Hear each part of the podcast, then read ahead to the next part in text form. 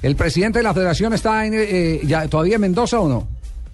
Oh, hola Javier, buenas tardes. Eh, no, no está en Mendoza. Él viajó, viajó en la jornada de ayer a Bolivia a una reunión con el comité de la Colmebol. Había una reunión allá en Santa Cruz y debe regresar aquí a Mendoza en las horas de la tarde de mañana.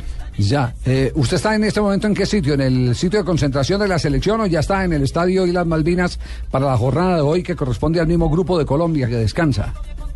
No, Javier, a esta hora estamos acá en el lobby del hotel. Los jugadores salen a las seis y cuarto de la tarde, hora aquí de Argentina, hacia la cancha de Coquimbito, donde van a hacer la práctica eh, correspondiente al día de hoy. Va a ser la práctica no de fútbol, pero va a ser una de las prácticas más intensas antes del partido del domingo. Y después nos desplazaremos hasta el estadio para estar en los dos partidos de Argentina-Paraguay y Chile-Bolivia. Exacto, duelo entonces entre moribundos, entre perdedores, no digamos moribundos porque apenas el torneo está naciendo, entre la selección de Argentina y la selección de Chile.